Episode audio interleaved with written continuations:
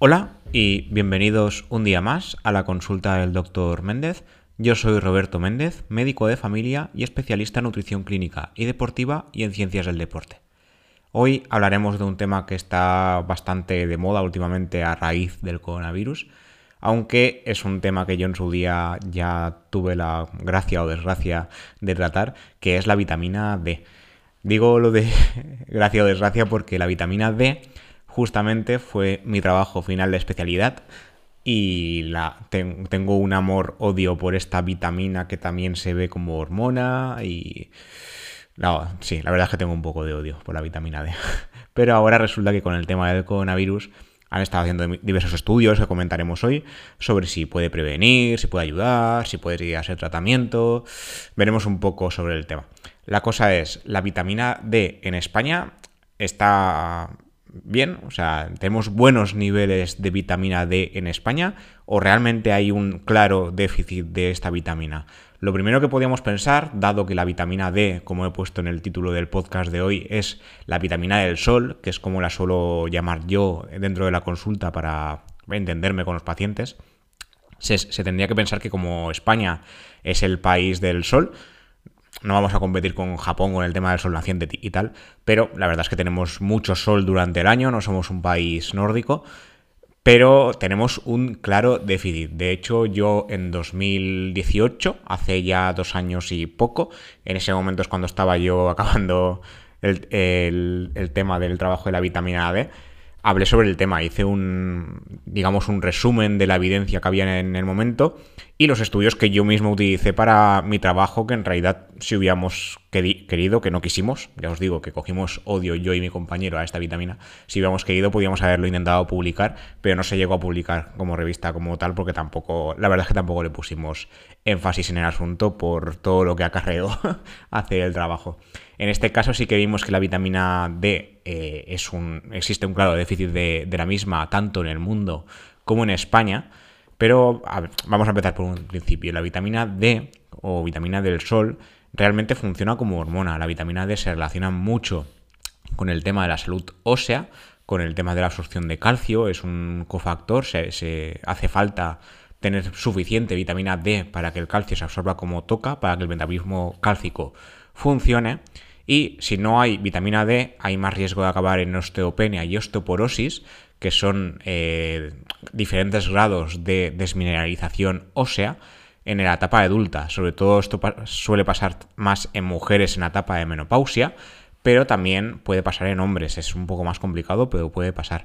Luego también eh, la falta de vitamina D y la alteración del metabolismo del calcio puede producir raquitismo en la infancia.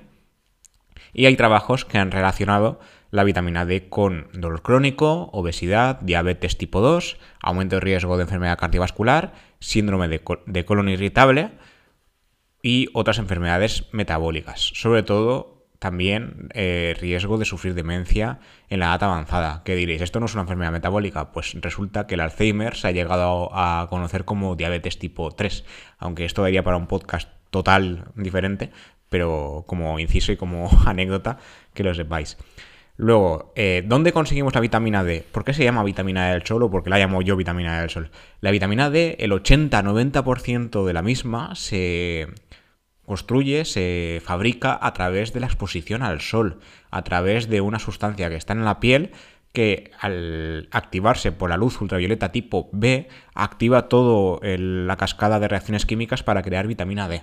Y luego hay un 10-20%, más 10 que 20, que proviene de la dieta de la que hablaremos después. Entonces, se llama vitamina del sol porque realmente sin sol no hay vitamina D. ¿Vale?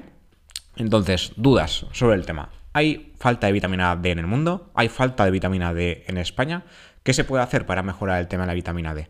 Hace poco por suerte o por desgracia, tuve que escribir también sobre este tema en el periódico, que también os, os lo enlazaré en el episodio, sobre algunos consejos que da la, misma Universidad de Harvard a atención de la vitamina D más allá de simplemente tomar el sol y comer mejor. Porque hay, factores que no tenemos en cuenta, pero se deben tener en cuenta y que no es tan fácil como, no, me expongo ahí a, a torrarme, ¿no? A broncearme y que la vitamina D se absorba no es tan fácil, ¿vale? Veamos, en el mundo, según un estudio del British Journal of Nutrition de 2014, de momento yo no dispongo de ningún estudio mejor, si tenéis alguno mejor, enlazádmelo porque la verdad es que me interesa. En este caso, el British dijo que hasta un 88%, uno, repito, un 88% de la población mundial tendría una falta de vitamina D, cuando se supone que cuanto más cerca del Ecuador estés, mejor tienes la vitamina D. Bueno, pues no. Entonces, hay algunos países, evidentemente, los países escandinavos, los países del norte de Europa, es normal que haya falta de vitamina D. La mitad del año se lo pasan en oscuridad. Evidentemente es totalmente normal. Pero el resto no tiene sentido.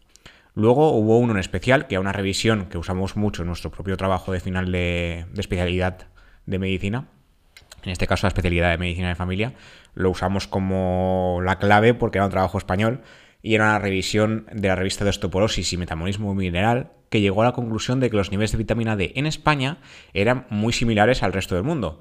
Una media de un 50% de déficit de vitamina D entre personas de 18 a 60 años y hasta un 87% de déficit en los mayores de 60.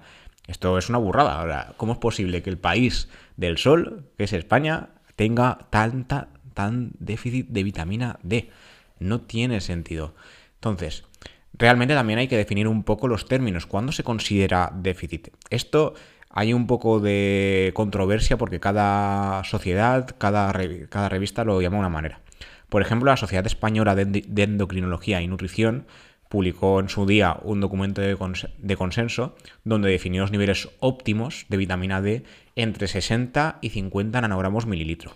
Sin embargo, en Estados Unidos algunas asociaciones recomiendan disminuir este nivel saludable a 20 y la SEN, la Sociedad Española, lo ve en 30. En España, nosotros en las analíticas, por lo menos en la comunidad valenciana, de donde os grabo los episodios, sí que usamos el 30 como óptimo. 20 sería eh, ligero déficit, pero no, no sería para dar suplementación, no sería para...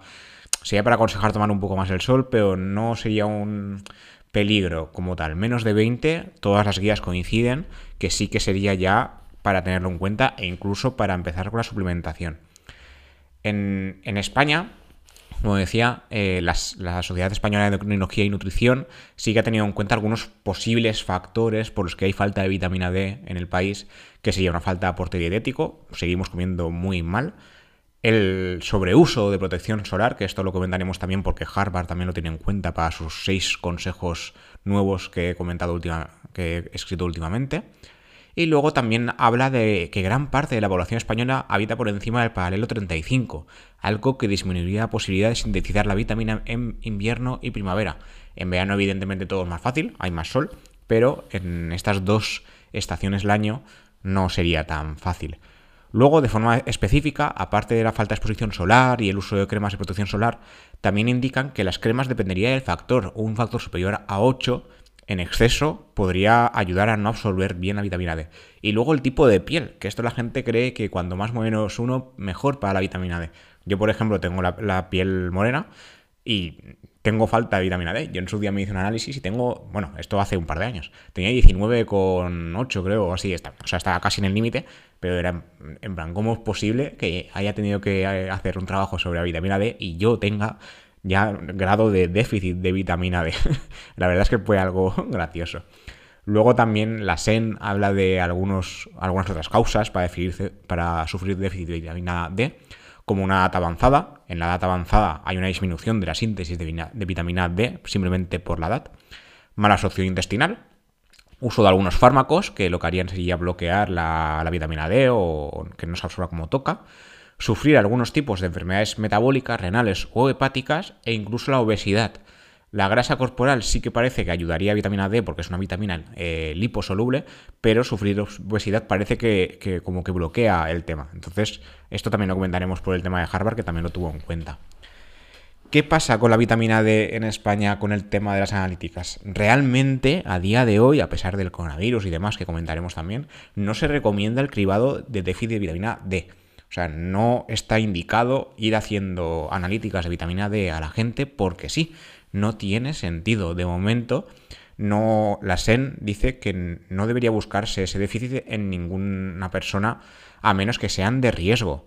¿Qué enfermedades son de riesgo? En este caso serían enfermedades proclives a producir déficit, como he comentado ya, enfermedades renales, enfermedades del hígado o enfermedades metabólicas.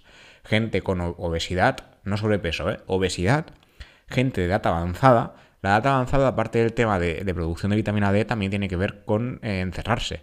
La gente de edad avanzada suele moverse menos por edad o simplemente porque durante su etapa no han ido no han sido no han tenido un movimiento adecuado y a, partir de cierta edad dejan de salir a la calle y demás. Entonces no se exponen a que les dé el sol. Eso hay que tenerlo en cuenta, aparte del tema de que el metabolismo no funciona como toca. Mucha gente de edad avanzada también está en residencias y tampoco se exponen suficiente a la luz solar. Entonces, todo esto, o bien están encamados. Entonces, todo esto tiene que ver, aparte de que el organismo, insisto, no cree la vitamina D como toca. Entonces, eh, en España, a pesar de que de momento, bueno, en España ni en el mundo, no está indicado este cribado, que un cribado simplemente se está haciendo pruebas a ver si hay gente que sufre algo o no lo sufre, un cribado de la vitamina D sería hacer analíticas, sí que se está planteando, porque sí que estamos viendo, porque en su momento hubo una moda y de hecho se sigue, yo he visto compañeros que lo siguen haciendo, yo no lo hago porque ya os digo que hice el trabajo y entonces ya me quedó muy clara la idea de esto no se hace, pero se, sigue haciendo, la verdad es que parece que es una moda la de la vitamina D. Y sí que estamos viendo que cuando hay analíticas que hacemos por cualquier otra cosa, de repente sale un déficit, además a lo bruto. Hay gente con 9 o 10 o 12 de, vitamina D y eso es un déficit para tratar. Habría que tratarlo, en este caso con suplementación. ¿Vale? Eh, sin embargo, a pesar de esto, yo sí que he tenido pacientes que han tenido suplementos de vitamina D y han ido bien, pero la misma revisión del British Medical Journal de 2014 llegó a la conclusión de que usar suplementos de vitamina D no sería la solución para prevenir todos los riesgos. La suplementación no aumentaría la densidad mineral ósea ni reduciría el riesgo de fracturas tras caídas. ¿Vale?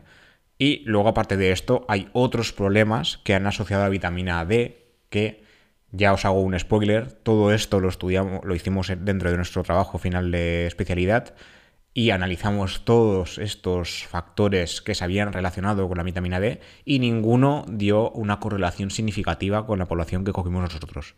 Nuestra población era de España, de hecho era de nuestro centro de salud y no vimos ninguna correlación, cero correlación. Pero los estudios sí. Entonces, hubo uno publicado en Pine Therapy en 2015 que relacionó la, el déficit de vitamina D con el dolor crónico. Luego, otro de, Journal of Clinical Endocrinology and Metabolism de 2015 que relacionó la vitamina D con la diabetes tipo 2. Luego, otro más de 2015 también de, la misma revista que relacionó la, falta de vitamina D en la infancia con aumento del riesgo cardiovascular. Otro, en el mismo año, el 2015 fue el año de la vitamina D, de la revista Gastroenterology que relacionó la falta de vitamina D con aumento del riesgo de colon irritable y otros de 2014 y 2015 de la revista Neurology y JAMA Neurology que relacionó la vitamina D con aumento del riesgo de sufrir demencia. Como os digo, esto lo estudiamos nosotros en nuestro propio trabajo con una población eh, heterogénea, de diferentes edades y demás, y no vimos ninguna correlación.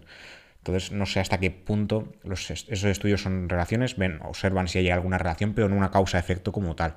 Entonces, tampoco se sabe si evitar el déficit eh, disminuir el riesgo de todas estas enfermedades, ¿de acuerdo? En el, luego, respecto al tema de la vitamina D en la dieta y la posibilidad de suplementar, solo, insisto, solo el 10% eh, de la vitamina D proviene de la dieta. Entonces, no acabaría de ser la fuente óptima, lo óptimo sería tomar el sol. La European Food Safety Authority, la EFSA, que es como lo solemos escribir en los artículos, aconseja un consumo de, unas, de unos 15 microgramos o 600 unidades internacionales al día, tanto para niños como para adultos. En este caso, se reduciría a 400 unidades internacionales en bebés de entre 7 y 11 meses, independientemente de la exposición solar. Sin embargo, vivir solo de dieta sin sol, en cuanto a vitamina D, evidentemente es insuficiente. Si se sufre un déficit, a nivel médico nosotros sí que tratamos con suplementación, sobre todo, como digo, cuando es menos de 20 nanogramos mililitro. Luego, eh, esto tiene diferentes grados, nosotros llamamos eh, el rango de insuficiencia, yo lo estoy llamando, el rango de insuficiencia sería entre 20 y 30, sería no llegas al nivel óptimo, pero no estás para suplementar, y luego el resto sería déficit y déficit grave. Déficit sería de 10 a 20 y déficit grave menos de 10. En, la población sana de momento no hay una guía clara que diga que hay que suplementar, pero la verdad es que hay mucha gente sana que sí que hace déficits de, vitamina D. ¿vale? Luego, los consejos que os comentaba de la Universidad de Harvard, esto es bastante reciente, que de hecho lo, publiqué esta última semana. Yo, como ya sabéis, grabo los podcasts en domingo y este artículo se ha publicado hace nada, hace de, de hecho, por lo que hace un par de días. En este caso, eh, la Universidad de Harvard sí que aconseja, aparte, evidentemente, de llevar a cabo una buena dieta de exposición solar, sí que tiene en cuenta algunos factores eh, aparte del sol. Uno, el lugar donde vivimos. Esto se relaciona mucho con la exposición solar porque, claro, cuanto más lejos eh, esté nuestro país del ecuador terrestre, menos luz ultravioleta tipo B, productora de vitamina D, llegará, con lo cual menos producción de vitamina D. Luego, la calidad del aire. Esto no se suele tener en cuenta, pero la contaminación, aparte de que aumenta el riesgo de enfermedad cardiovascular, enfermedad metabólica, enfermedad pulmonar, también aumenta el riesgo de no llegar al límite de, de, vitamina D. ¿Por qué? Porque en las partículas de carbono flotantes en el ambiente, procedentes de la quema de combustibles fósiles, madera y otros materiales, se dispersan, absorben los rayos de vitamina de, ay, vitamina, los rayos ultravioleta tipo B, bloquean su acción sobre la piel humana y por tanto se reduce la producción de vitamina D. Por contra, y paradójicamente, la, eh, la capa de ozono absorbe la radiación ultravioleta tipo B, por lo que los agujeros causados por la contaminación podrían incluso mejorar los niveles de vitamina D, aunque evidentemente los agujeros de la capa de ozono no son una buena opción. Esos agujeros no deberían existir, son un claro problema medioambiental, pero uno de, de los beneficios, entre comillas, sería este. Entonces, a mayor, esto lo, lo, puse en el artículo y la verdad es que sigo pensando, a mayor industrialización de un país, mayor quema de combustible fósil, peor para la salud en general. Contaminación, enfermedad, déficit de vitamina D, todo en uno. Luego, el tema de la crema solar. Eh, Harvard también lo tiene en cuenta, porque en todas las guías lo dice, exceso de crema solar mal, a ver, bien para protegerse de la... evidentemente de, de las quemaduras, del riesgo de cáncer de piel, pero eh, por contra, demasiada crema solar lo que haría sería bloquear eh, la luz ultravioleta B para que creemos vitamina D. Sin embargo, los expertos de Harvard dicen que en la práctica muy pocas personas se ponen suficiente protector solar como para bloquear esta exposición, o bien la usan de forma muy irregular, por lo que los efectos del protector solar no tendrían tanta importancia como se dice en las guías. Entonces, lo que diría yo, sigamos poniéndonos crema solar lo mejor que se pueda, siempre sin excedernos, siempre habrá alguien que se exceda, esto pasa en cualquier cosa, pero no creo, y Harvard tampoco lo cree, que esto sea importante a la hora de no absorber suficiente vitamina D. Casi que mejor intentar proteger la piel, sobre todo si es muy, muy sensible, muy blanca, que arriesgarse a no ponerse nada porque es que me hace falta vitamina D. Poneros protector solar, que casi que valdrá la pena porque seguramente nadie lo hará perfecto y tendremos las dos cosas, protección solar y vitamina D suficiente. Luego el tema del color de la piel, que ya lo he comentado antes, a más melatonina, menos producción de vitamina D. Esta, eh, la, vitamina, la melanina eh, compite con la sustancia que produce la vitamina después de absorber la luz ultravioleta. Entonces, personas con tonalidades de piel más oscuras requieren mayor exposición a luz ultravioleta para crear vitamina D. Luego, el peso corporal. Como decía, la grasa corporal absorbe vitamina D. O sea, la grasa es buena para esto y funciona almacén porque la vitamina es liposoluble. Pero la obesidad se ha relacionado con menores niveles de vitamina D. Y simplemente tener sobrepeso puede afectar a la, biodisponibilidad de la vitamina. Entonces ahí cuidado porque no podemos decir que no, como tengo grasa es bueno para vitamina D. Mentira. ¿Vale? No nos autoengañemos porque no funciona así. Y luego, para finalizar, Harvard también habla de la edad, que ya lo he comentado antes también. La edad avanzada sería un factor malo. O sea, las personas jóvenes suelen tener mejores niveles de vitamina D y cuanto mayor es una persona, menor nivel de sustancia tiene en la, la sustancia que produce la vitamina D se encuentra en menor cantidad en la piel, se convierte menos en el precursor de la vitamina D y por tanto al final menos vitamina D. Al final lo que significa es que cuanto mayor edad tenga uno, menos eficiente es a la hora de producir vitamina D. Por tanto, no todo es exposición solar y dieta, sino que hay más cosas. Para finalizar, eh, quería comentar el tema de la vitamina D respecto al coronavirus, que como ya sabéis es el tema de moda, el coronavirus, vitamina D y demás. Y me voy a basar en un artículo que se publicó recientemente en el medio The Conversation a cargo de Miguel Ángel Martínez González, que es catedrático de salud pública en la Universidad de Navarra, y Nerea Martín Calvo, que es profesora y doctorada en medicina preventiva y salud pública también en la Universidad de Navarra. En este caso, eh, ambos profesionales hablaron sobre el tema de que algunos estudios habrían sugerido que la vitamina D puede protegernos contra el COVID-19. Sí que es verdad que la, que la vitamina D se ha relacionado con reducción de la inflamación corporal, se ha relacionado con la prevención de enfermedades infecciosas respiratorias y que un déficit se ha relacionado con un mayor riesgo y peor pronóstico de estas infecciones. En este caso se han relacionado muchos estudios sobre la vitamina D en el caso del coronavirus, pero la gran mayoría de estos estudios son observacionales. ¿Qué significa un estudio observacional? Como dice la palabra, ver. Significa ver si hay relación entre que pasa una cosa y pasa otra. ¿Qué tiene de bueno esto? De bueno en nutrición, por lo menos, eh, tiene que ver que vamos viendo si determinados alimentos son buenos o malos o si se relacionan en el tiempo, pero no que es una causa-efecto. O sea, nosotros no podemos ver que cierto tipo de carne porque se relacione con X enfermedad, esta carne produce esta enfermedad. Podemos ver, si vemos muchos estudios y revisamos correctamente, que esa carne a lo largo de todos los estudios se va relacionando de forma significativa, pero no que es la causante. Para eso se hacen ensayos clínicos. En un ensayo clínico lo que se hace es tener diversos grupos de pacientes, o de, en este caso, personas voluntarias del estudio, que unos ah, consumen una cosa y otros consumen otra, y vemos qué efectos produce si se consume pues X alimento en este caso ahí no es observacional, sino que nosotros, los que hacemos el estudio, damos el alimento en cuestión. Entonces ahí sí que ensayas qué es lo que pasa. Un estudio observacional lo que hace es ver y ya está. Entonces sí que es verdad que en estos estudios observacionales tenemos la suerte de tener muchos más datos, hay mucha más gente participando, pero es menos específico. Entonces, los estudios han encontrado que los países con niveles medios más bajos de vitamina D o menor exposición solar a la radiación ultravioleta B han presentado más mortalidad por parte del coronavirus. Sin embargo, en este caso, en el, artículo de Conversation, tanto Miguel Ángel como Nerea dejan claro que prevenir no es tratar. Los grupos de déficit de vitamina D sí que tenían un mayor riesgo de hospitalización y mortalidad y también se ha visto una relación inversa entre los, entre los niveles de vitamina D y la gravedad.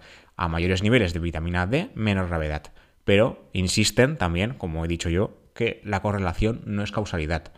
Entonces, muchos sí que es verdad que recuerdan que muchos estudios indicaban que mayores niveles de vitamina D, menor riesgo de infección a nivel respiratorio, la, el COVID-19, la COVID, como lo queráis llamar, porque las dos cosas están aceptadas, eh, es una infección respiratoria, a pesar de que provoca eh, alteraciones de coagulación, y parece que la vitamina D sí que tiene cierta influencia de prevención frente a estas infecciones. Entonces, lo que sí que dicen es que la evidencia científica actual implicaría un, efecto preventivo, pero no que suplementar con vitamina D trate el coronavirus, no que tomar vitamina D eh, sea un posible tratamiento, pero tener niveles óptimos por lo menos sí que prevendría eh, puede que la infección no lo tienen claro, esto no ha salido todavía en ningún estudio que lo diga, pero sí que parece que a mejores niveles de vitamina D, mejor eh, está la persona.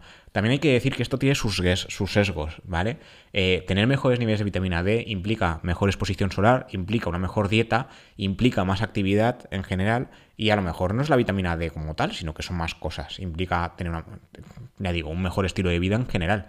Sí que hay estudios, que de hecho hace poco lo publiqué también en mi Instagram, eh, había un estudio reciente que decía que la gente mejor entrenada eh, tenía menos riesgo de, de sufrir infección por coronavirus, menos riesgo de que la infección, si uno acaba contagiándose, acabe mal y le sentaba mejor la vacuna. La vacuna le provocaba un mayor nivel de anticuerpos. Entonces, al final, realmente es tener un mejor estilo de vida frente a cualquier tipo de infección, porque un mejor estilo de vida, tanto en dieta como en ejercicio, eh, previene las enfermedades en general, mejora el sistema inmune y, evidentemente, previene la infección y eh, ir mal con el tema del coronavirus. ¿Vale? Luego, para terminar, que esto también lo, tratan estos profesionales en su propio artículo, aunque hay más artículos sobre el tema que también podríamos comentar, es ¿qué podemos hacer para mantener unos niveles óptimos de vitamina D? Evidentemente la exposición solar se recomienda 10-15 minutos mínimo al día, sobre todo en la zona de los antebrazos, que es la zona que mejor absorbe la vitamina D. En este caso sí que se podría eh, carecer de protección, o sea, no haría falta ponerse protección solar para exponerse, porque son muy pocos minutos al día. ¿Vale? Si vamos a exponernos más tiempo por el motivo que sea, sí que sería recomendable ponerse protección. Pero si es solo para llegar al nivel óptimo, 10-15 minutitos, sobre todo a nivel de los antebrazos, es donde mejor se absorbe la vitamina D. Y en tema de alimentos, ¿qué alimentos son los mejores? ¿Qué alimentos contienen cantidades óptimas de vitamina D de forma natural? Pues los pescados grasos, que esto ya lo vimos en, otros, en otras vitaminas, como la B12, por ejemplo. En este caso, eh, estos dos profesionales recuerdan el atún, la trucha, el salmón y la caballa, los aceites de hígado de pescado, el hígado de ternera, el queso y las yemas de huevo. Tienen menores cantidades que los pescados, pero también. Los hongos y las setas también proporcionan niveles de vitamina D2 y exponer estos hongos al sol antes de cocinarlos aumenta los niveles. Por eso algunos de los hongos disponibles en el mercado ya han sido previamente tratados con luz ultravioleta. O sea, no hace falta que los tratemos nosotros, sino que algunos ya te lo ponen en la etiqueta que vienen tratados. Y también hay algunos lácteos y zumos que están enriquecidos de forma artificial con vitamina D. Esto debe indicarlo en la etiqueta, ¿eh? No es que cualquier leche, cualquier zumo lo contenga. Entonces, eh, aquí los Miguel Ángel y Nerea dicen que una exposición de 10 a 30 minutos en verano, en, invierno haría falta más, esto es una media, 10 o 15 minutos en verano bien, en invierno debían ser media horita porque no, no llega a la cantidad óptima. Y en particular, las mejores horas serían entre las 10 de la mañana y las 4 de la tarde. Y nada, poco más. Esto es todo lo que os quería comentar por hoy. la vitamina D es un, es un tema muy de moda, sobre todo por el tema del coronavirus. Sí que es verdad que muchas empresas farmacéuticas están muriendo al día con el tema porque, pues, a ver, nosotros ponemos suplementos cuando toca, pero sí que es verdad que hay evidencia de que podría ser una forma de prevenir el coronavirus siempre y cuando haya déficit. O sea, si uno tiene de forma natural niveles óptimos, que sería a partir de 30 o superior, no hace falta tomar suplementación ni exponerse a posta más al sol, ni tomar suplementos farmacológicos, ni comer más pescado del que ya se come. O sea, más no siempre es mejor, sino que sería evitar tener déficit, ¿vale? Tener un nivel óptimo, tener un nivel a, partir de 30. El cribado, como digo, de momento no está eh, indicado, pero sí que las sociedades españolas de, endocrinología y nutrición se lo están planteando. Puede que en un futuro sí que nos lo hagan llegar, de momento aún no. Y poco más, si tenéis alguna duda, pregunta, algún apunte, alguna cosilla al respecto, como siempre sabéis dónde encontrarme en las redes sociales que siempre pongo en las notas del episodio. Recuerdo que he hecho un nuevo Instagram aposta solo para tema de divulgación, porque si no en, el mío personal la gente yo creo que va a dejar de seguirme por pesado. Y como siempre podéis suscribiros a iVoox, a Spotify, a Apple Podcast, a Google Podcast o a la aplicación que uséis para escuchar esto. Y cualquier valoración, cualquier me gusta, cualquier cosilla que queráis, sobre todo las cinco, las cinco estrellas que siempre digo de Apple Podcast me vendrán muy bien para llegar a mucha más gente. Y nada, nos vemos en el siguiente episodio. Hasta la próxima.